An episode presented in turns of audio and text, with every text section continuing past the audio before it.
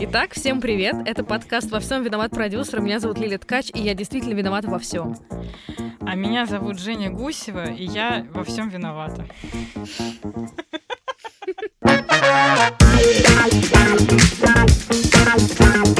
Вы не поверите, но мы продюсеры. Такое случается иногда. Сегодня мы хотим поговорить о локации. Что такое локация? Это любой объект, в котором проводится съемка. Экстерьер, интерьер, квартира. Если люди внутри чего-то стоят, и это не хромакей, то, скорее всего, это локация. О них мы и будем говорить. А в частности, хотим поговорить с location-менеджерами. В теории, это человек, который должен подойти идеально подходящую вам локацию и помочь комфортно в ней снимать. Но в моей практике такого опыта не было. Точнее, был. Я работала много с location-менеджерами, но чтобы это было комфортно, мне лично, у меня такого не было. Ну, я воспринимаю location менеджера как скорее делегирование каких-то обязанностей, потому что, да простят меня location менеджеры, все таки часто, очень часто некоторые, ну, во всяком случае, у меня задачи такие, что локацию я могу найти сама, но просто задач столько, что мне нужно ее кому-то делегировать.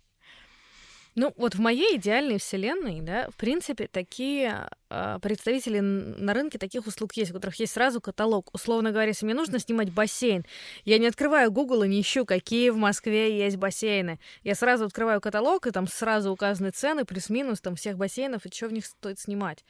Но на практике постоянно либо location-менеджеры какие-то не очень ответственные, либо они не хотят брать разовые заказы, либо они выкатывают нереальные стоимости либо они просто ничего не делают. Это вот еще одна болезнь, которой я встречаюсь. То есть даже если location вдруг там дал мне контакт локации, мне повезло. Он дал мне контакты этой локации. То дальше им кажется, что на этом их обязанности закончились. Они ходят такие проветриваются. Ну, сейчас появляется много новых сервисов, но пока что давай обсудим, что тебя бесит в локациях. Ну, помимо того, что они есть. Ну, меня больше всего бесит в локациях, это касается всех локаций, там, в том числе там фотостудии, потому что я локацию воспринимаю место, где снимают. Вот я достану сейчас телефон, все, это локация Ну, я студия. согласна с тобой. Вот. э, И меня бесит э, история про то, что я никогда не могу уйти с локации с какой-то спокойной душой, потому что всегда что-то происходит, испортят стену, наблюют э, в углу или что-то такое.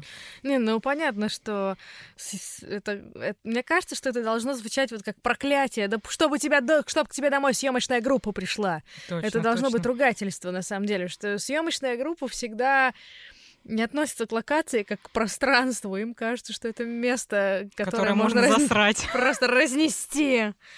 Они ставят, мне ощущение, что иногда ставят перед собой эту задачу, типа, давайте расхерачим здесь как можно больше, да, перекрасим стены, м, сломаем этот стол.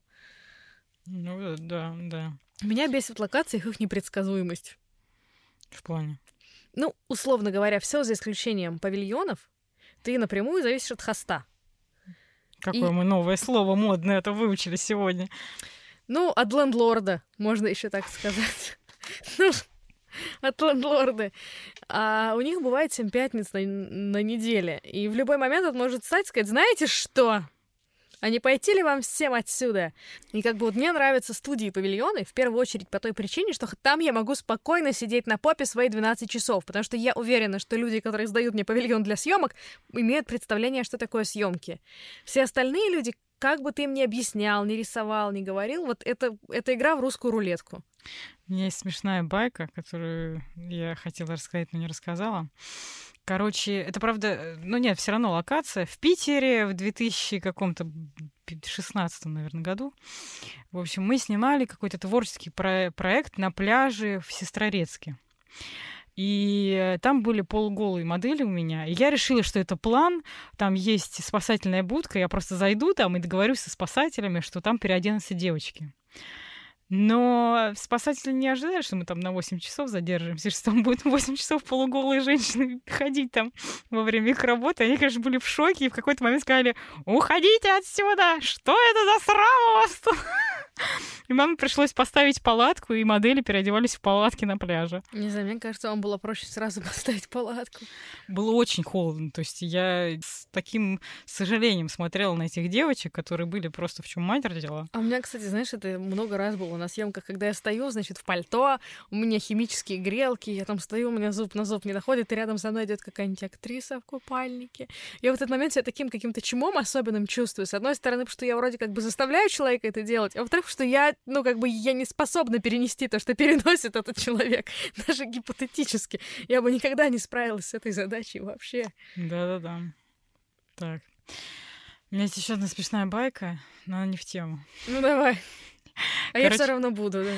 а, Мы снимали какой-то, э, ну какой-то дипломный фильм про сказку, короче. Это сказка для детей, там более-менее, ну там главный герой подростки, то есть без какой-то жести. И там есть сцена, где мальчик бежит по волшебному лесу и встречает различных животных, э, ну, там, существ мифических. И, конечно же, по доброй традиции мы снимали эту смену в ноябре. Когда же еще снимать лес? Ну, лес, вообще все, что связано с натурой летней, нужно снимать зимой. Ну, как бы вот. это наша старая добрая русская традиция. И в том числе один, одно из существ, которое он снимал, это был, э, встречал, это была мавка, такая девушка, а ну, типа, ну, она как как бы недорусалка, ну, в общем, какая-то... Короче, какая-то нечисть. Какая-то нечисть, но она красивая в таком платье древнерусском. И э, все бы ничего, все девочку загримировали, она красивая, но у нее, прошу прощения, соски торчат. Ну, как бы режиссер говорит, блядь, это вообще-то детская сказка, соски тут торчать не должны. В общем, это самая удивительная находка в моей машине. Скотч? Стикини? Нет, да, стикини. Я нашла свою машину, я не знаю, откуда они там. Ну просто, знаешь, моя машина... Вселенная решила, Да, моя старая машина, это просто как этот, знаешь, волшебный мешок фокусника. Из нее что угодно можно было достать. Не знаю, мне вот этот момент, что, чтобы на съемке было комфортно, это такая редкость. Почему-то в жару всегда там слишком жарко, в холод всегда слишком холодно. Вот очень редко ты снимаешь так, что просто было комфортно. Причем даже если в павильоне, вот мы снимали в павильоне, я помню, в сентябре в этом. Угу студии, в которой я снимала до этого сто раз, все было супер круто, офигенно, а тут сложилось как? На улице резко похолодало, отопление еще не включили, я помню конец смены, я сижу, рассчитываю группу, и у меня, короче, зубы стучат. У меня реально стучат зубы. То есть мы там клиента засунули в маленькую комнатку, поставили ему обогреватель, все как бы вроде было чики-пики, но я помню, что к вечеру меня оттуда просто можно было выносить. Я просто окоченела. А при этом предыдущая съемка, причем это рекламные съемки были для этого же бренда с этим же клиентом, мы снимали в августе в другом совершенно павильоне, и там в павильоне было 43 градуса.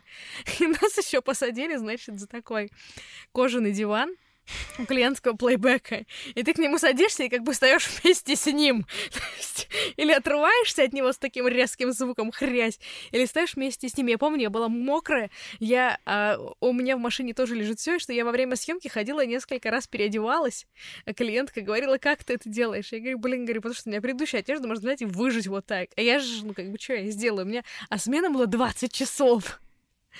И это было так равносильно, походу, в баньку такую. Не, у меня тоже у меня была смена в этом августе, который был достаточно жаркий все-таки.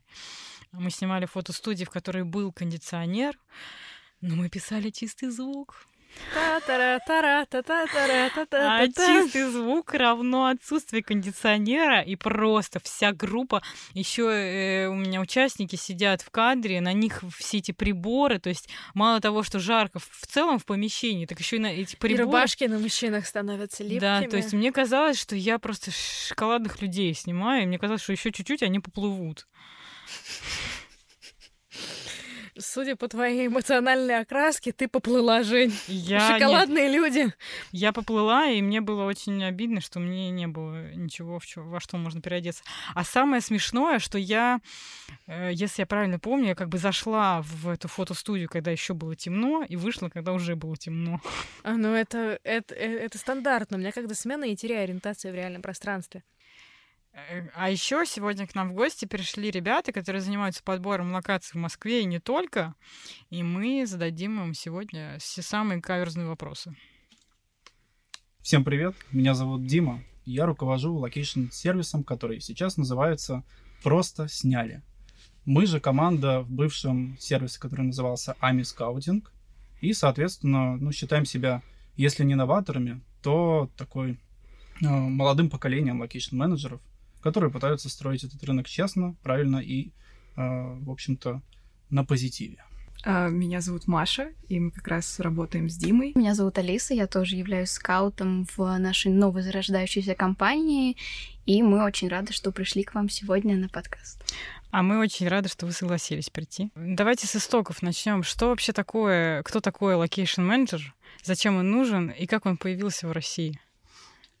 Ну, зачем нужен location менеджер? Вообще, тут, в принципе, можно говорить с двух сторон, посмотреть на этот вопрос. Во-первых, очевидно, он нужен, чтобы найти локацию. А, Логично. Но тут вот у меня сразу встречный вопрос. Я заранее извиняюсь. Смотри, вот ты сейчас сказал, что мы живем в цифровую эпоху, когда можно найти фотографии в интернете за пять минут, все пробивается в интернете. Зачем с этой точки зрения продюсеру location менеджер? В чем разница локации, которую продюсер будет искать в интернете сам, и локацию, которую вы предложите как сервис? Ну, потому что у нас есть определенный опыт, определенные знания того, где искать и как искать, как искать быстро, как проверять информацию. А, в общем-то, тут мы, кстати, можем перейти ко второму аспекту, который я хотел упомянуть, зачем нужен location менеджер. Location менеджер нужен, чтобы помочь продюсеру решить его боли. Иногда у продюсера банально может не хватать ресурсов на этот самый поиск, на эту самую проверку. А тут появляемся мы, и мы можем сделать это быстро и качественно, как мы считаем. А что из себя представляет проверка? Ну, это зависит от задачи. Мы ну, можем примерно, знать, вот расскажи. знать э, сферу, например, там, условно, директоров школ, к которым мы обращаемся, знать, какие у них бывают нюансы в, в, в общении с вами, какие, как э, определить актуальность вообще информации, которую они нам преподносят, и знаем, чего ожидать, э, какой проблематики от э, той или иной локации по типу, соответственно. То ну, есть понятно, мы да. разбираемся в специфике разных типов локаций, когда ищем, и знаем, чего от них ждать и как с ним вести диалог. Давай расскажи пример, когда проверка реально спасла съемку. Вот было такое, что кто-то выбрали локацию, начали проверять и поняли, что все, думали, что уже назначаем смету, но оказалось после проверки, что типа вообще не вариант. Да, здесь я могу рассказать один пример. Э, снимали новогодний ролик, и нужен был дом с большим каменным камином, и мне предложили а, как референс один из домов. Я нашла очень похожий вариант. А, уже вроде как готовы были ехать на просмотр, уже практически утвердили эту локацию, но в итоге в ходе диалога с хостом выяснилось, что сейчас этот прекрасный каменный камин, который стоит в этом деревянном доме, превратили в печку. Вот. И Пришлось, безусловно, после этого искать новую локацию. Нашлась новая локация, которая оказалась еще лучше, еще более подходящей. Вот, поэтому это проверка, которая заняла какое-то время. И да, пришлось из хоста эту информацию даже вытягивать определенным образом, потому что он понял, что нам нужен камин, а как-то признаться сразу ты не захотел. Хост это человек, который владелец локации да, и отвечает за него. Вот, поэтому в, этот, в этом случае проверка, правда, есть... очень помогла. Проверка помогает соответствием локации брифу, правильно? Вот дальше, к примеру, э, Дим, ты упоминал там директоров школ и проблематику. То есть это речь идет, не знаю, об адекватности хоста или что-нибудь такое? Да, всегда ведь э, хочется быстрее закрыть этот вопрос, утвердить локацию и снимать. Но мы-то понимаем, что иногда человек может вам сказать одну цену, а через э, полдня вам перезвонить и сказать, ой, а мы что-то передумали. Или, например, сказать, что у них там занятия идут. Мы уже не раз, проходя всю эту историю, понимаем, чего от кого скорее всего стоит ожидать, и по пять раз переспрашиваем и уточняем все вопросы, чтобы ну, не допустить э, проблем во время съемки. Ну и в целом директора школы вот такое минное поле. Нужно знать, кому коньяк нести, а кому цветы. Кому мороженое, да. Некоторым скажешь про договор, они сразу пугаются и вообще не хотят уже никого пускать, потому что боятся. А, кстати, вот с точки зрения там, вот, проверки, то, что вы говорите, юридическая часть, договоры, как, как вы понимаете, с кем, каким образом это будет заключаться, или есть ли вообще возможность на сегодняшний день работать так, чтобы на момент съемки у тебя уже был жесткий договор с локацией, чтобы им было некуда деться? Или вот как это чаще всего происходит? Ну, в общем-то, тут мы переходим как раз к вопросу поколений, так сказать, потому что мы с самого начала поставили себе задачу выходить максимально, как говорится, в белую. То есть нам кажется, что гораздо комфортнее работать, когда все договоры со всеми есть. Это снимает определенный груз ответственности, и все понимают, что они как бы договорились по договору, а не просто на словах. А, что чаще ищут? Вот э, есть ли у вас какая-то статистика по тому, что чаще ищут, не знаю, красивую квартиру или стадион? Да, чаще всего как раз-таки ищут жилой фонд. И, наверное, самое популярное — это найти квартиру в стиле хай-тек, потому что всем очень хочется видеть что-то красивое в кадре, либо квартиру Икея такого стиля обычного, чтобы показать какую-то обыденность, то есть э, нет каких-то сложных запросов, хотят всегда, чтобы было стильно и ухоженно.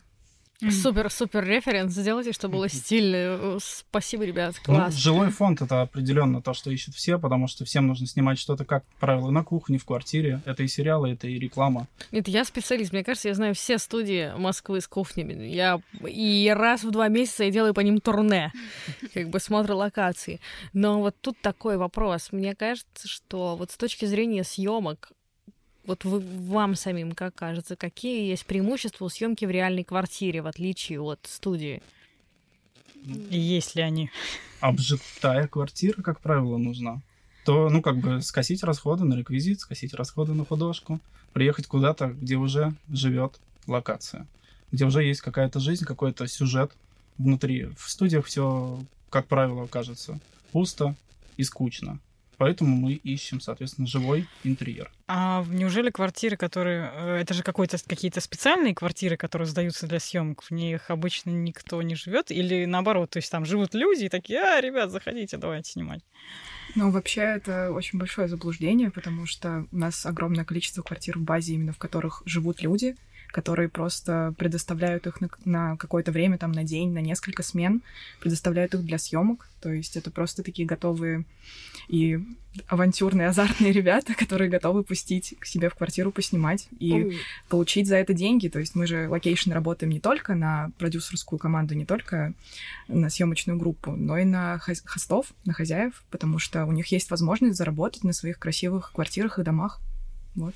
У меня вопрос вот специфический. Я вот смотрела ваш паблик в Телеграме, там очень много квартир, которые красивые очень, но у них площадь небольшая, то есть в пределах 60 квадратов.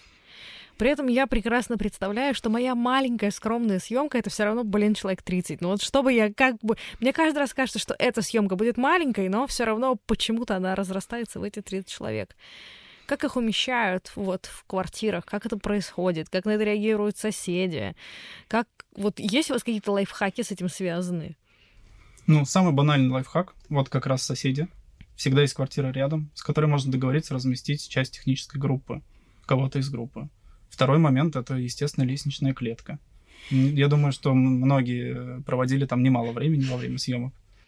Да понятно, но вот все-таки мне интересно, ну это же с- юридической точки зрения, вот если а, вы как location менеджер сдаете мне квартиру, условно говоря, я прихожу со своим табором вот этих безумных людей, которые своими стендами сносят все на своем пути, бросают э, тарелки та- там же, где едят, как будто бы так и нужно. Куча людей стоит на лестничной клетке. Если, предположим, соседям это не нравится, они вызывают полицию, какой план? Ну, вот это тут э, как бы наша работа продолжается.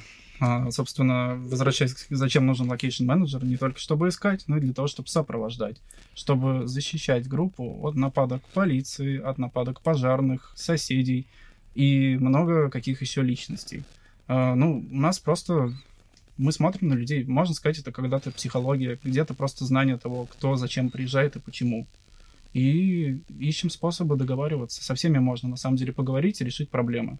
Если Какой г- был самый безумный случай, признавайся? За мной однажды бегала бабушка в трусах, ну как бы так, э, спойлер. Ой, Да. без самые По морозу. безумные. Если просто рассказывать про безумные случаи, можно здесь три часа просидеть. Ну давай один самый, самый яркий. Самый не буду выделять. Но был случай, если говорить про людей в доме, то конкретно мы приехали снимать в подъезде, в котором мы все согласовали с администрацией дома и со всеми, с кем, в общем-то, нужно. И, как обычно, режиссер решил, что нужно не просто снять людей, которые отходят от подъезда, но и то, что они выходят из него. То есть открывают дверь и выходят на улицу. Как оказалось, э, в этом доме жила одна сумасшедшая женщина, которая решила, а еще был ковид тогда, что мы заносим ковид в подъезд. Сумасшедшая она была клинически. А, Соответственно, конфеты в этом случае не помогают. Потому что ковидные конфеты, естественно, ей не нужны. И она встала на первом этаже, и все, весь час, который мы там снимали эту сцену, Она стояла на первом этаже в тапочках и халате и орала диким голосом каждый раз, когда мы пытались открыть дверь. И, естественно, нам пришлось э, как-то ее отговаривать, разговаривать с ней. Пока она с нами разговаривала, группа сняла эту сцену. Э, только так. То есть мы берем на себя эту коммуникацию и делаем все, чтобы... О чем вы с ней говорили, признавайтесь? О ковиде. Ковиде. Обсуждали О чем же еще? ситуацию с пандемией. А, мы уже немножечко залезли на эту территорию, вот от квартиры, и можем немножко перейти вот в подъезд и в всякие лифты, общие помещения. Как происходит э, там э, согласование? То есть вы ходите как э, партийные работники перед выборами и опрашиваете каждую квартиру или как это происходит? Здравствуйте. Здравствуйте. С книжечками еще надо быть. о съемках? На самом деле это, конечно, практика нечастая, хотя, в общем-то, не стоит исключать необходимости таких историй. Вообще лучший метод это все-таки найти контакт администрации дома. У них обычно есть администрация. А, ну типа старший по Главный подъезду? по дому, старший по подъезду. э, и просто, в принципе, люди, которые там живут, вот именно там, где мы снимаем. Мгм. Естественно, мы идем, разговариваем, и, как правило, проблем не возникает. Хотя были случаи, когда нам нужно снимать в подъезде, а администрация дома говорит, нам все равно, вот ни в коем случае мы не хотим с вами даже разговаривать. В итоге мы действительно про- просто поговорили с жильцами. И тут даже, в общем-то, дело не в подписях, потому что, э, ну, как правило, до того, чтобы проверять эти бумаги с подписями, не доходит ни у кого. Э, Мгм. Да и, в принципе, приезд э, той же полиции на место во время съемок очень трудно обосновать, чем мы конкретно кому-то что-то нарушили, помешали. Если люди конкретно нас пальцем не показывают, не говорят, беги, э, уходите отсюда срочно. Да, подъезд это общая территория, она, она общая для всех, и в том числе для владельца квартиры, где мы снимаем. И Мгм. он имеет право нас к себе приглашать. Мгм. У Лили есть потрясающая история по поводу цены на подъезды. А, значит, я когда-то хотела снимать в подъездах, искала очень красивый подъезд. И, и нашла такой интересный, там длинные коридоры. Значит, я связываюсь с компанией, там говорю, там так и так. Хочу снимать в. А это еще была какая-то работа, то есть это была не коммерция. Это было вот что-то такое полужмуровое, так бы я обозначила. То есть это не реклама, ни, ничего такого. Я говорю, вот так и так снимать. Они говорят, да, там типа 300 тысяч рублей. Я говорю, в смысле 300 тысяч рублей? Это же подъезд. Ну, как бы вот, ну, мне интересно, кому пойдут деньги, можно? Можно вопрос, кому пойдут деньги? Вот. И в итоге я э, позже связалась просто с администрацией дома, и мы договорились за пять. Как бы, в принципе, это все, что нужно знать, мне кажется, о ценах и Да, ну вот, собственно, локаций. вопрос. А Если мы снимаем в подъезде, кому идут деньги? Ну, вот в случае, который был описан, администрации дома, соответственно. Ага. Но, как правило, бывают съемки и по сути, ну, по сути, в подъезде бесплатные, но самый лучший способ это договариваться с квартирой, которая Ага. там находится. Мы Понятно. платим хозяевам за то, что мы у них в квартире как бы снимаем, мы у них в квартире базируемся, и, соответственно, мы там на правах договоренности с одним из жильцов. Это лучший способ. Слушайте, кстати, вот э, вопрос опять-таки больной. Цены на локации. Откуда они берутся? Как они формулируются? У меня ощущение, что есть какая-то... э, Что-то как дартс. На нем написаны разные цены. Location менеджер встает с дротиком, говорит, это будет стоить... Хоп, попали, 200 тысяч. Ну, сорян, 200 тысяч стоит. Ну, так вот... Так карта легла. То есть как... На чем основываются тарифы на локации?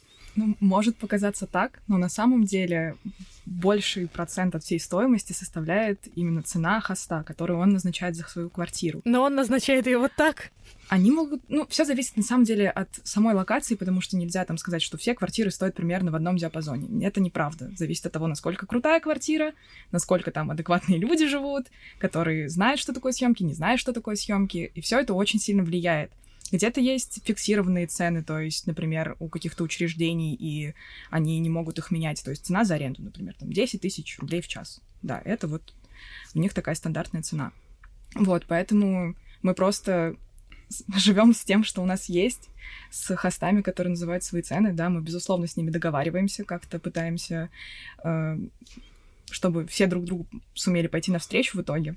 Ну, понятно. Но Ну. если хост вдруг посреди смены встанет и скажет, я тут подумал и решил, в общем, ноль нужно добавлять, то как с этим работать? Есть договор, который уже не исправить, если Ну, подписан. Если честно, конечно, такое на практике не должно случаться в принципе, потому что люди, с которыми ты изначально договариваешься, ты все-таки, во-первых, часто не первый раз с ними снимаешь, а если первый раз, то надо просто прочувствовать человека. Тут много, кстати, роли психологии вообще в этой работе.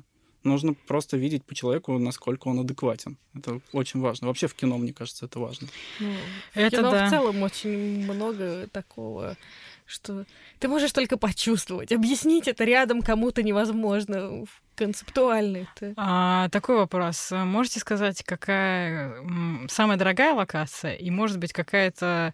Ну, я не знаю, есть ли в вашей работе понятие бесплатной локации? Это, наверное, мы с тобой, с тобой самая бесплатная удивительная локация. У меня есть ответы.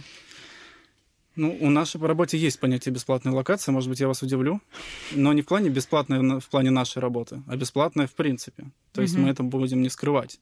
Ну Это- давай сначала самую Дорогую. самую дорогую локацию, с которой вы сталкивались. Ну, я вот как-то разговаривал с одним риэлтором. Не про дешеве. Тебя А. нас все слушают. Давай, да, давай. Да, как-то я разговаривал с одним риэлтором, э, и я думаю, что тут разговор даже не о цене, банально, вот, э, может, вы знаете, есть такой пентхаус в Сити, который стоит типа в районе 3-3,5 миллиардов рублей, и мы с ним обсуждаем съемки там. И он Мгм. говорит, ребята, вы какую цену вообще себе представляете для съемок там? То есть мне, правда, думаете, будет интересно там даже миллион за съемку, если вы будете платить. Если вы будете платить 2 миллиона в этих апартаментах, я вас не пущу все равно. Как бы есть локации, у которых, в принципе, непонятно, какой потолок. Слушай, а я бы тут объяснила. И вот я бы тут поспорила с этим риэлтором, потому что, да, он стоит 3 миллиарда рублей, но его все равно никто не покупает. Мы можем заработать с вами эти 200 тысяч рублей прямо завтра. Ну, мы- Или он будет стоить бесплатно. Звоните мне, в общем, я с ним поговорю. Мы возвращаемся к истории про как берут, откуда берутся цены на локации. Мы приходим в квартиру хай-тек, допустим, в которой ну, кухня стоит миллионов 10. Одна кухня, чтобы Окей. ее сделать. И ребята жалуются, почему так дорого? Но ведь там одну царапину сделаешь, и нужно будет всю стену перекрашивать. А хотят снимать, там, не знаю, за 50 тысяч рублей. Это, ну, просто несоответствие реальности, стоимости банально ремонта в локациях и желание цены, которые хотят получить. Там всегда дорогая мебель, дорогие материалы, и владельцам, и риэлторам в том числе, страшно пускать людей с ассистентами, которые все сносят на своем пути, как мы обсудили. Поэтому они берут как можно больше, чтобы эти риски покрыть. Ну, еще, может быть, владельцам ангаров может быть, в принципе, неинтересно пускать к себе, потому что у них постоянные арендаторы, мы сталкиваемся с такой проблемой.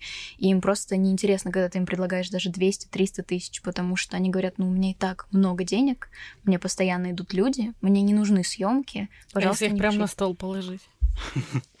Ну, это мои методы, да, я извиняюсь. Ну, бывали ответы в стиле «Мне ваши деньги вообще, я подтереться ими могу, извиняюсь за выражение». Нам А, так да, да, говорят. да, да, ну это, это отдельный тип А такой ну. вопрос, э, если у нас какая-то супер дорогая локация, где есть какие-то там, не знаю, стулья, кухня за 10-20 миллионов рублей, а неужели мы в договоре не прописываем какую-то, не знаю, ну, как вот аренда там, авансы, Ну, Там с- случаи порчи имущества мы обязуемся. Не все группы готовы, во-первых, такие пункты подписывать, и не все компании, которые снимают, готовы эти пункты подписывать. Их же тоже нужно согласовывать. Мгм. И, во-вторых, иногда это происходит действительно, ну, не на таких договорах, а на договорах попроще, без этих пунктов.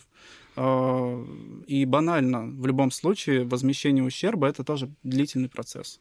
А квартиру, например, может сдавать человек, который ей- ей не владеет, и к нему придут и спросят, а что это здесь вообще такое? Или хай-тек дом, например. А, Им неинтересно потом месяц разбираться с ремонтами. Ну, понятно, понятно. Но как высокая стоимость локации их от этого защищает? А, ну, они берут больше денег и успокаиваются, потому что могут поесть получше. Говорит, Ладно, рискну. Ну, типа того, да. А, окей, а самая удивительная бесплатная локация? Ну, в, в них вообще нет ничего удивительного, если честно. Я думаю, девочки могут рассказать много, наверное, немало бесплатных, где они в том числе снимали. Это, как правило, городские территории. Ага. Парк. Вот у меня бесплатные локации, это там, где я ворвалась и сказала, извините, пожалуйста, нет времени объяснять, мы будем снимать здесь сейчас. Это где? Ну, слушай, у меня такое было тысячу раз. Я помню, Е- в Пельменной у меня такое было, в Камергерском переулке, у меня такое, ну, с метро, признаться, у меня такое случалось еще с кучей вообще мест. где- Извините, мы сейчас будем здесь снимать, нет времени объяснять. Ну да, Но вспомнил... тут задача действовать просто так быстро, чтобы никто как бы не, не- не успел понять, что именно мы делаем. У меня есть удивительный кейс. А, Нас пустили бесплатно снимать дипломный проект эм, в кузницу на флаконе. Человек, который владеет кузницей на флаконе, если ты это слышишь, спасибо тебе огромное. Фильм получился отличный. Вот. И, ну, мы подарили ему потом подарок какой-то, но это было... Вот, я была настолько в шоке. И он причем, то есть, как бы было это с понтом, ну, на, держите ключи, снимайте сколько надо. Я когда-то Я когда-то, когда я была молода, весела и богата, я смогла снять на 4 дня малый зал артплея за 15 тысяч рублей, который там больше, который там 300 квадратов, не знаю, больше. Боже, храни артплей было абсолютно так же, только с залом побольше. Там скинули просто 80% цены. Они очень-очень адекватные. А самая дорогая мне была локация, это, наверное, ледовая арена «Динамо». Мы там платили в час какие-то космические деньги. Там была почасовая аренда, и это было, по-моему, больше тысячи долларов в час. Там были какие-то абсолютно космические цены. Ну, вообще, ледовая арена — это боль. Многие думают, что а что там вроде стоят и стоят. На самом деле там разбронировано определенными дядями. Они там ездят, постоянно играют в хоккей друг с другом. И нет, пробиться туда часто очень трудно. В Морозово. Морозово. Морозово. Могу потом дать контакт. Да. Хорошо. Я, я, я просто долгое время очень часто снимала спортсменов. И поэтому вот футбольные поля, ледовые арены просто всех знаю, мне кажется. Э, Мы уже начали немножечко обсуждать эту тему по поводу вот всяких непредвидительных обстоятельств, а насколько это освещается у вас в договоре, или как вы вообще об этом договариваетесь, там, если у вас идет переработка, или если вот опять же что-то э, что-то испортили. У меня вот личная боль, я снимаю в фотостудиях, и из какой фотостудии не ухожу, всегда художественный цех, там что-то делает со стеной, от чего я сидеть начинаю. Хоть бы раз выйти из студии, а в ней все целое. Ну, на самом деле, если такое что-то происходит, то, опять же, нужно просто начать говорить и обсуждать, понять, э, действительно ли эта группа причинила ущерб, или это было до этого, и нас пытаются обмануть. Поэтому очень А важно... это помогает? Э, Иногда, да, очень важно, когда ты заходишь на локацию, вот самым первым, нужно сфотографировать все, что есть. Мельчайшую там какой-то осколочек, который ты увидел, нужно все сфотографировать. Если, конечно, рядом с тобой прямо нет хоста, и ты подходишь и говоришь, так, если что, это было до нас. Это не мы сделали Слушайте, потом. интересная мысль. Это как в каршеринге, знаете, Да-да-да, ты я- подходишь, берешь машину, знаешь, так, Это очень спасает. колесо оторвали до меня. То есть вы ни разу не видели location, в которых все фотографируют, вот так вот ходят? Э, Слушай, мне, наверное, по жизни, вообще скажу честно, мне не везло с location ами. То есть все таки так или иначе, я обращалась к куче контор, дешевых, дорогих, молодых, взрослых, старому, новому поколению. Все время как-то, в общем, мне с ними не везло. Вот прям так, чтобы я вот вышла и сказала, боже, это решило все мои проблемы, у меня такого не было. Другой вопрос, что каждый раз, когда я читаю креатив и вижу там какое-нибудь слово, типа вот с тобой мы тоже обсуждали, по-моему, терраса в декабре, там у меня бежит слеза, а, вот, или там это ледовая арена. Ну, кухню я в какой-то степени принципиально просто в студиях предпочитаю снимать. Принципиальная позиция. А, есть ли у вас какие-то вопросики к продюсерам? Вот что вас больше всего бесит в продюсере? Э, ну или в целом какая-то боль работы с продакшенами? Мы тут можем часами разговаривать. Давайте, да, Давайте. да, мы пришли за этим. Топ-3. Ну, мы не хотим быть токсичными, какими-то недружелюбными на самом деле. А надо! Но, но больше всего раздражает... э, Мы, как location ы, мы ответственны за передачу информации между продюсером и хостом.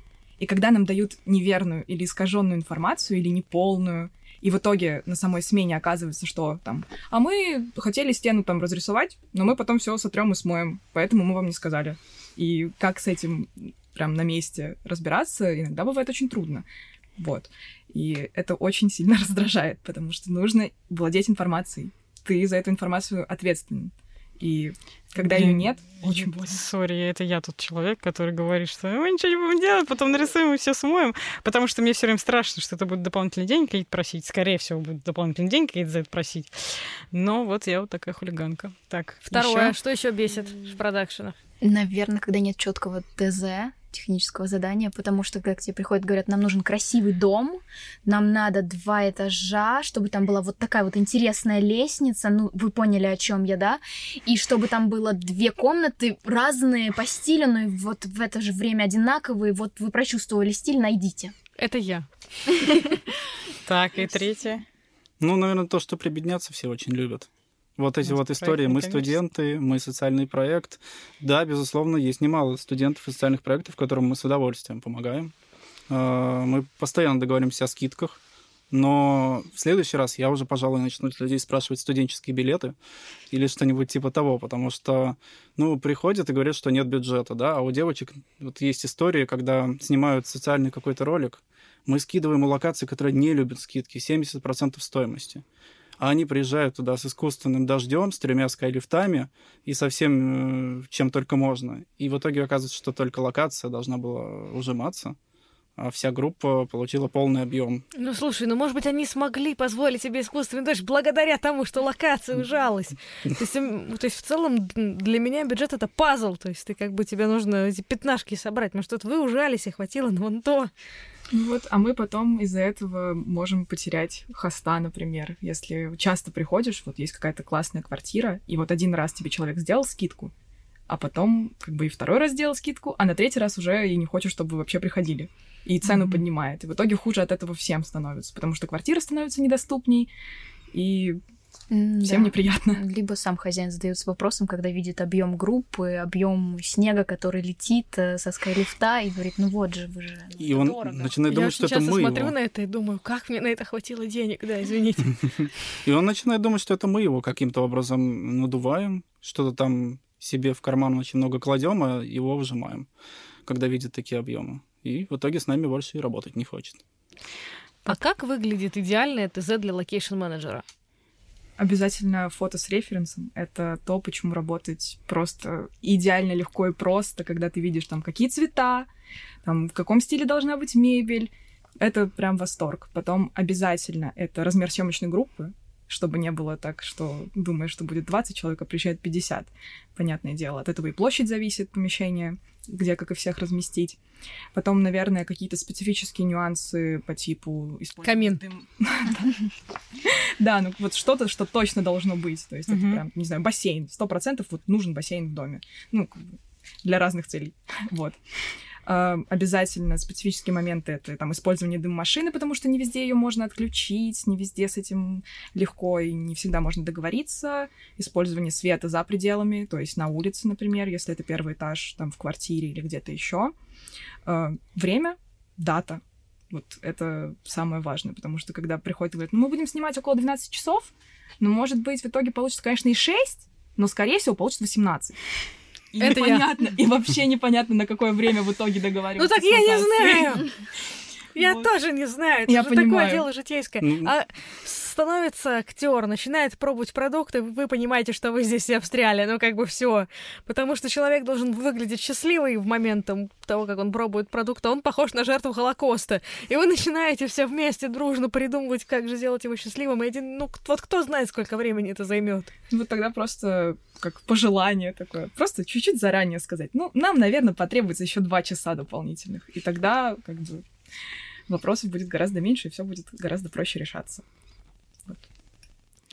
У меня есть, э, вы начали говорить про студентов и студенческие билеты. У меня есть такой бомж-лайфхак, э, за который вы, наверное, меня отругаете сейчас, что я его озвучиваю. А, всегда, когда... Сни... Ну, раньше у меня... У меня сейчас просто бумажка из ВГИКа уже слишком старая, и она уже не прокатывает. Но раньше, когда я училась там в ВГИКе, мы все были там около студентами, мы брали бумажку, что по месту требования, что вот э, просим оказать содействие в съемках студенческого проекта, и это вот в 70 парков Москвы это прокатывало. Это прокатывает и даже не для студентов во многих парках Москвы в принципе, прийти с проектом и там поснимать, много где на самом деле можно и бесплатно. А вот, кстати, с точки зрения... Вы много работали с экстерьерами? Достаточно. Работаете с экстерьерами? Конечно. В чем свои вот сложности работы с, с экстерьером? Если это мы улицу, например, хотим снимать, или лес? Нужно заранее согласовывать. Это, наверное, главный пункт. Надо понять, с кем согласовывать, за сколько времени согласовывать, потому что если мы идем в кинокомиссию, то это надо согласовывать за 2-3 недели. Не у всех есть такие большие рамки. То есть э, можно с управой согласовать с МВД, там от недели можно быстрее согласовать такую штуку. Но это, наверное, единственная сложность. А это сколько-то стоит? Ну, в смысле, Нет. лес? Если я это... когда-то снимала поле, и я чувствовала себя просто пиратом, потому что поле, никто не приезжает, никого нет. Мы, значит, раскатали кадастровую карту, это в Подмосковье, стали так, это относится, а может быть не к нему, а может быть к нему. Пришли к одним, они говорят, ну, это как бы к нам относится, но, наверное, на тему съемок не относится. Давайте вы спросите у тех, как, как вы с этим работаете так же? Это, кстати, большая проблема в целом нашей киноиндустрии, то, что у нас очень слабо регламентированы процессы согласования съемок. Например, когда мы согласовывали съемки в Нью-Джерси и снимали там монумент, мы писали просто правительству города, и они очень быстро ответили, прислали целый список там такс, фи и других э, стоимостей определенных сборов, и вы просто платите определенную сумму и снимаете, что хотите, как хотите. Пишите, что вы снимаете, и платите. У нас часто напишешь куда-то, а тебе даже не ответят. Потому что часто непонятно, кто за это отвечает и кто должен давать разрешение. И это, правда, боль.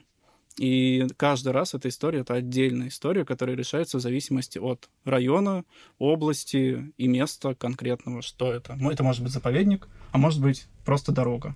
В случае с заповедником есть администрация, которая им заведует, или, например, мост природа. А в случае с дорогой это, как правило, ГИБДД.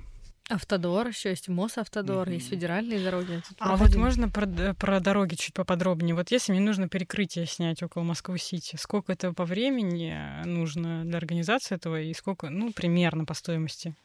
И как вы делаете эту черную магию? Да. Ну, надеюсь, мы не будем называть ее черной, все-таки от греха подальше. Но на самом деле есть определенные комиссии, которые заседают регулярно раз в две недели примерно, которые э, по вашей схеме перекрытия, которое вы делаете, готовы согласовать вам это перекрытие. Ага, это ГИБДД, да? Э, ну, можно и так сказать, там несколько начальников ведомств сидят. Ага, ага. И, соответственно, единственное, что они в последнее время не очень готовы предоставлять сопровождение, поэтому за сопровождением, которое конкретно с мигалками вам сделает перекрытие, вы обращаетесь в другую организацию, у которой на это есть разрешение. А сколько времени на это нужно? Две недели? От двух недель. А если я приду и скажу, Дима, нужно завтра? Это возможно. Все, это все, что я хотела узнать. Но смотря где, потому что был такой случай в моей практике, когда нужно было согласовать парковку, вроде бы как бы ничего сложного, там парковку через два дня. Но я смотрю, и эта парковка, она принадлежит РЖД. А РЖД согласовывают все минимум там за полтора месяца, за месяц. И как бы я им не писала, как бы я им не звонила, как бы я их не умоляла, они в любом случае говорят, мы просто не успеем. Мы не успеем рассмотреть, мы не успеем все оценить, ну, поэтому понятно. никак. Не, к тому, что вот, типа, если есть задача снять дорогу завтра, ну, там, типа, через три дня, как бы вы просто нам скажете, вот есть такая, такая, такая дорога, вот можете там снимать. Ну, все выходы из ситуации распишем, вот. Ага. Скажем Потому правду. Что Реально, вот... нереально и так далее. Что я вот сейчас слушаю, я понимаю, что в кино, окей, предположим, у нас там идут съемки, идут полами, мы можем прикидывать, когда это будет. Э, в рекламе у меня всегда все горит. То есть я не могу представить ситуацию. Ну, двигайте свою медийку, пожалуйста, на три недели мы пошли согласовывать лес. Я согласовываю лес, мне нужно три недели. Мне, ну, как, мне кажется, это, это нереальная ситуация. Мне кажется, разные клиенты, но в целом да. А, а еще такой вопрос: есть ли какие-то запретные места? Ну, типа понятно, что Красная площадь, скорее всего, нет, но насколько реально, типа, на Тверской снять? Сейчас раздам пару бесплатных советов. Ага. Совершенно не жалко. Во-первых, когда планируется съемка, есть такая история. Просто гуглим фразу зоны ФСО, дороги ФСО. Это история, с которой всегда гораздо труднее работать, чем с недорогами ФСО. В Москве таких, особенно ближе к центру, половина, наверное, сейчас. Mm-hmm. Сейчас везде зона ФСО. А, так что лучше выбирать не эти дороги. Вы прям заходите на сайт, там будет список улиц угу. в открытом доступе. И можете узнать, где лучше не стоит ввязываться, потому что это будет труднее. Ну, типа, это ближе к невозможному или Нет, просто это возможно, очень долго? но это будет долго, труднее, сложнее или дороже, в зависимости от ситуации. Вторая история насчет вообще бесплатных согласований. Вот мы упоминали, мне кажется, есть такое, такое место, называется Московская кинокомиссия. Угу. Она была создана для того, чтобы помочь согласовывать. Делают они это бесплатно, а, но делают они это тоже долго. То есть э, вот к ним вы не сможете прийти за два дня согласовать. Но если вы хотите бесплатного согласования чего-то, вы можете обратиться к этим ребятам. Но, как я знаю, очень важно, чтобы съемки были, то есть некоммерческие, это творческие проекты, и творческим проектам они помогают. Только да. некоммерческие проекты, да. А такой вопрос. Я, конечно, понимаю, что вам сложно сейчас назвать какие-то четкие цифры, но просто хотя бы понимать, от какого, какой-то суммы примерно стоит э, снять дорогу какую-то перекрытую. Это правда сложный вопрос, который зависит от дороги, от длительности смены. Ну, порядок цифр от до. Ну, у нас... Э, До бесконечности. У нас сразу. это будет от э, 30 тысяч рублей стоить. Прим- Ага. От 32, если быть точным. Это с вашим... Это, а, на- это, это просто наши, по сути, сборы за всю Ага. работу, согласование и все остальное. мгм. Но, Соответственно, а дальше там ну, зависит от объема работ и от инстанции. Потому что есть места, например, парк, в котором есть дорога. И у парка есть ценник. И это, кстати, гораздо лучше, чем снимать на городской, где нужно согласовывать. Потому что мы с администрацией парка просто заключаем договор, а, арендуем это место, и они вправе распоряжаться своей территорией. И мы платим им ценник. И мы уверены в том, что мы там можем легально снимать, никто к нам не приедет. Мгм, мгм. Вопрос на засыпку следующий от меня. Сколько минимум времени вам нужно, чтобы найти локацию? Сколько нужно комфортно времени, чтобы найти локацию? И что мы делаем, если вы ее не нашли? Ну, обычно у нас есть в идеале 24 часа мы составляем подборку. Если ну, позволяет, собственно, время, мы просим день, чтобы качественно опросить все локации, все ли могут, все ли доступно, сколько запрашивает хост, при том, что иногда хозяин может не отвечать какое-то время, то есть нам нужно все обработать. Если на это нет времени, эм, заказчик сам говорит, сколько у нас есть э, часов, минут, секунд, и мы тогда уже пытаемся либо придумать решение самостоятельно, либо обращаемся к коллегам, кто что видел, кто что знает. У нас есть база локаций, оттуда быстрее выбрать что-то, что приходит быстро на ум, или ты сам помнишь, видел, знаешь. И, наверное, это занимает где-то час. А кого вы считаете сейчас на рынке своими конкурентами в сфере location менеджмента? И вообще много таких. Ну, есть конкуренты. Не будем Мы скрывать. бы хотели, да, обойтись без названий имен, потому что мы углубимся в какие-то Ага. моменты. Да, ну а в чем в, чем ваши преимущества? В чем вы считаете вот э, основные слабости э, других location менеджеров? Ну, зависит от location менеджера или сервиса. У всех ну вот какие свои, да. вообще вот есть проблемы в этой индустрии? То есть это даже не, там, не Я про могу, противников, я могу а в целом. ответить, какой плюс у ребят э, в зависимости от других location. Они отвечают?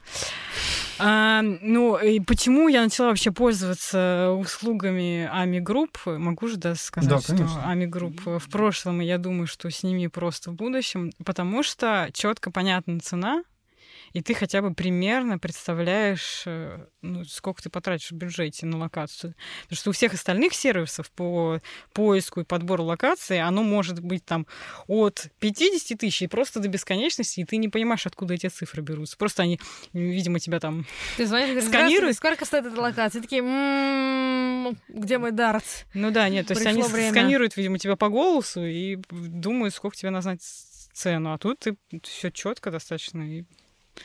Ну, Да. я вот просто как бы знаю какие-то, ну вот, на мой взгляд, основные, да, как бы сл- слабости, да, как бы такие трики моменты в этой индустрии. То, что первое, действительно непонятно с ценой, мы об этом много говорили. Второе, это время поиска. Вот вообще это самая распространенная штука. Говоришь, здравствуйте, я звоню, у вас в базе есть там локация такая-то. Скажите мне, что почему? Я говорю, да-да-да, ща уточним, ща, ща, ща.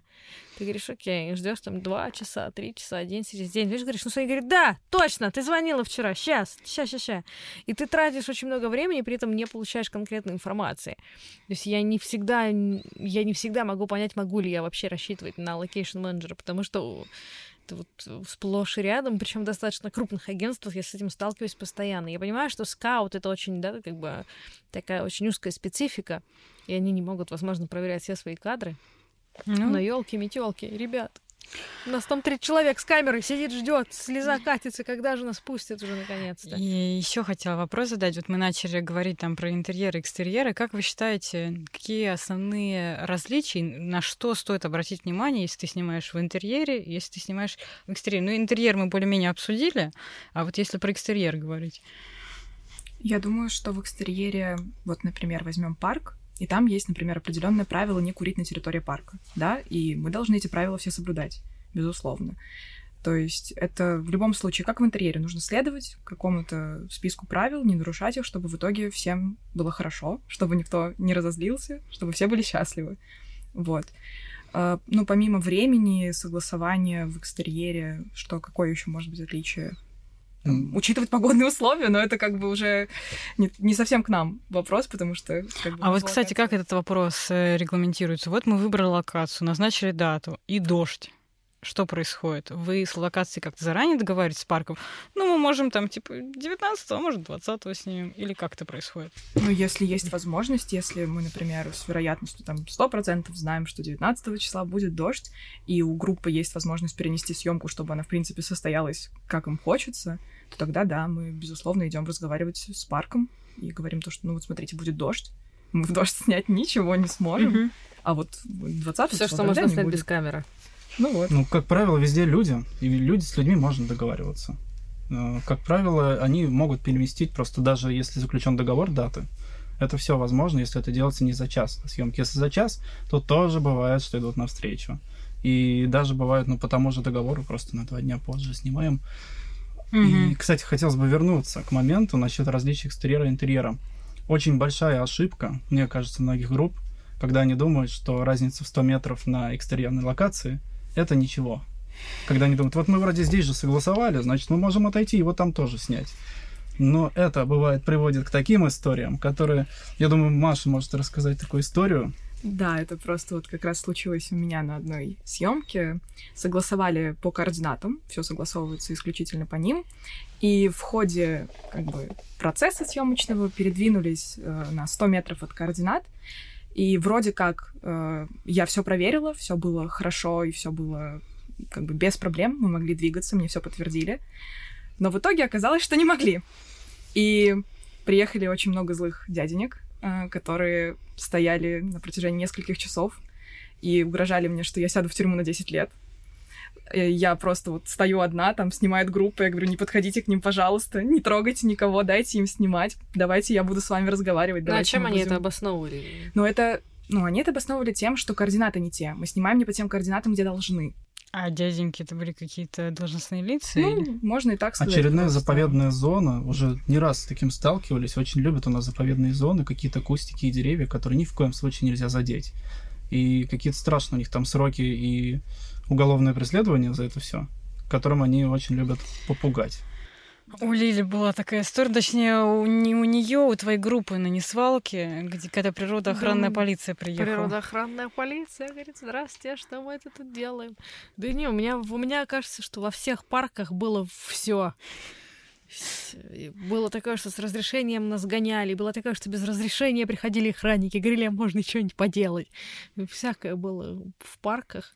есть экстерьер — это такая зона, где вроде у тебя... Да даже когда у тебя есть разрешение, это, это не точно. Ты вроде бы получил его, но окажется, да, что координаты не те, погода не та, ты не так посмотрела, на этот пенек нельзя было сесть, теперь ты косарь должен отдать. В общем, что-то такое. С какого момента мы становимся съемкой? С какого момента нам что-то грозит? С какого момента мы должны начать обсуждать само разрешение на локацию где-либо? Расскажи правила игры. Ну, давайте начнем на примере с метро. Э, от пяти человек уже считается как бы профессиональной съемкой, более пяти человек. А если настроено мы с камерой RED? Тогда вам нужно не спалиться, что вы с камерой RED, у меня есть история, тебе потом расскажу про Мосаквариум. Э, ладно, я уже начала рассказывать, сори. А, мы организовывали съемку в Мосаквариуме, они спрашивают, какая у вас камера? А, типа, если профессиональная камера, ну, то нельзя снимать. Но мы говорим, ну, Red. А, ну, Red нормально. Это вот на Canon нельзя и Sony. Ну, Red. Хорошее название для камеры. Ну, Red. Да, так вот. Метрополитен, да, если у нас... Количество людей, как правило, имеет значение больше, чем аппаратура, а аппаратура имеет значение часто на локациях, которые именно вот интерьера, у которых есть свой регламент. У них бывает регламент, что профессиональная видеокамера запрещена там. Но при этом что есть профессиональная видеокамера? Вопрос, мне кажется, риторического характера. Ну, разбираться там никто не умеет, как правило. Хотя перечни бывают прям составленные. Я такие видел. Там, ну, начиная с какого-нибудь Blackmagic вот, 4К, это считается профессиональной видеокамерой. Да, но для этого еще нужно взять и понять, что это Blackmagic 4К. Mm, да. Тут как бы дело-то непростое. Mm. Так, у нас осталось два вопроса последних. Э, первый вопрос. А с какими цехами на площадке вы взаимодействуете и что вы хотели им сейчас сказать? Ну, безусловно, чаще всего мы... Как любит говорить Дима, Художники-постановщики — это, с одной стороны, наши лучшие друзья, а с другой стороны, наши самые огромные враги. Вот.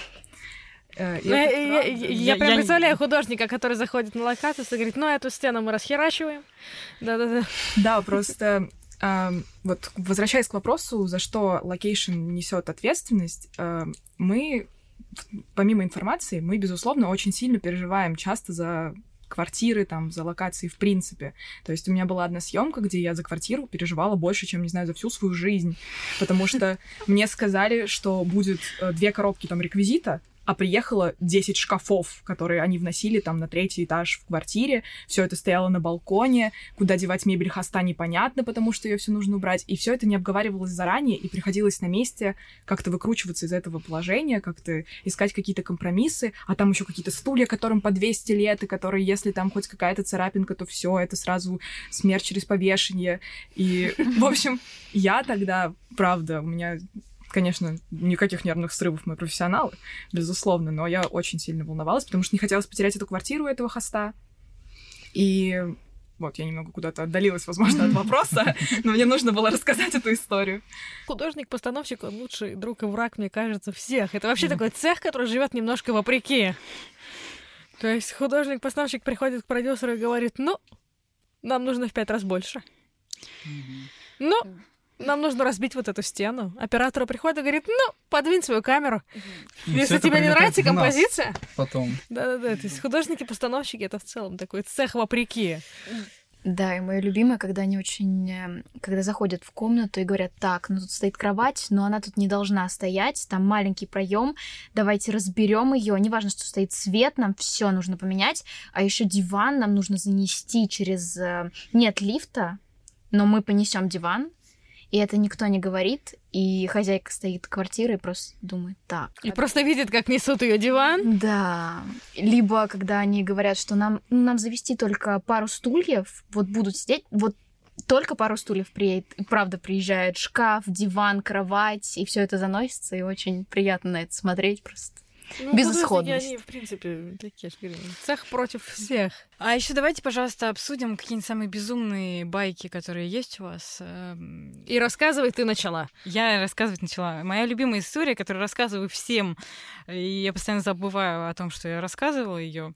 В общем, 2000, э, прости господи, 15 год. Э, мы снимаем в городе Ступино, это 100 километров от Москвы. Мне звонит э, моя помощница, нам нужно сегодня или э, завтра вечером нужно снимать буханку, машину. Мне звонит моя помощница, говорит, Женя, все пропало, клиент уезжает, э, буханки не будет, она сломалась, короче. Ну, делать нечего, сажусь в свою машину, еду в город Ступино, а мы не, прям не в Ступино снимаем, а в лесу там. Сажусь в машину, езжу по городу Ступино, просто с буханками езжу, как будто слежу за ними. Короче, подъезжаю к определенной, э, еду за определенной буханкой, она заезжает в такой промышленный двор, встает там, я паркуюсь, захожу, говорю, так, чья буханка? Выходит одноглазый мужик, говорит, ну моя, чё, чё надо вообще? Я говорю, вот так и так, мы снимаем, пожалуйста, мы студенты, помогите искусству, бла-бла-бла, все дела. Говорит, когда вам надо? Э, я говорю, завтра вечером, там, типа, буквально часа на два, потому что там два кадра, как э, человека вталкивают в эту машину и выталкивают из нее. Он такой, блин, пятница, жмуриков много. Я не понимаю, о чем он говорит. И он мне начинает объяснять, говорит, понимаете, девушка, я труповозка города Ступина. И если кто-то умрет, мне нужно ехать на вызов. Типа, я приеду, но если, типа, меня позовут, то мне надо будет уезжать. Он приехал, все отснялись, но вся съемочная группа молилась о том, чтобы за эти два часа в городе Ступин никто не умер. Ну, да, довольно мрачная история. Ну, да, за... ну, она была бы раньше, кто-то умер. Ну, Мы да. сняли буханку, она не уехала. Она, она не уехала. Ну, у нас много безумных историй происходит, как, в общем-то, и у всех, я думаю, в нашей индустрии. Но если говорить связанных с локацией, была у нас история, которая для меня лично до сих пор является каким-то странным э, чудом, именно касательно локации. Снимали мы на территории одного э, бизнес-центра, можно это так сказать, но он не очень новый был, но тем не менее. И снимали мы веб-сериал, и по сюжету там был огромный аквариум, в котором находилось, я не знаю, сколько тысяч литров воды. Но, как оказалось, когда этот аквариум разбился, и воды хватило, чтобы полностью затопить всю локацию, метров, наверное, на 100. И в этом старом ветхом здании вода решила стекать вниз. И через щели Вся эта вода ушла в офисы, которые стояли под этой локацией. Это был второй этаж. Весь первый этаж тоже затопило, стены затопило. И группа насосом на протяжении пары часов выкачивала эту воду. Но самое чудесное в этой истории и самое удивительное, что никому за это ничего не было. Потому что администрация этих зданий э, сказала, что вы выкачали воду, ну и хорошо. А владельцы офисов, Спасибо. арендаторы внизу сказали, вода вроде ушла, все высыхает, ну и хорошо. И все разос- разошлись с миром вообще без каких-либо претензий. А при каких обстоятельствах э, разбился аквариум? Вот этот вот момент, когда location не способен увидеть абсолютно все происходящее на площадке. Кто-то из постановщиков, видимо, повернулся неудачно. И как это обычно бывает. Ну почему вот мы прям постановщика сегодня? Может, осветитель? Это вообще мог быть осветитель. Ну, может быть, это был осветитель, конечно, да. Просто что-то мы хейтим постановщиков. Простите, я очень люблю некоторых постановщиков и художников. Вы просто замечательные люди. Ладно, ребят, спасибо вам большое, что пришли к нам в гости. Было, правда, очень интересно. Я... Вы на многие вопросы, которые у меня давно были в голове, ответили. Это подкаст «Во всем виноват продюсер», и мы реально виноваты перед локациями, location-менеджерами. Мне очень э, стыдно за все эти смены, которые должны были длиться 6 часов, а длились 18. Мне очень стыдно за все эти испорченные стены в фотостудиях. За испорченную стену должна извиняться я, Лиль. Да, слушай, мне кажется, я испортила стены во всех фотостудиях города Москвы. Вот, и, скорее всего, если вы фотостудии видите скол на стене, мы там были.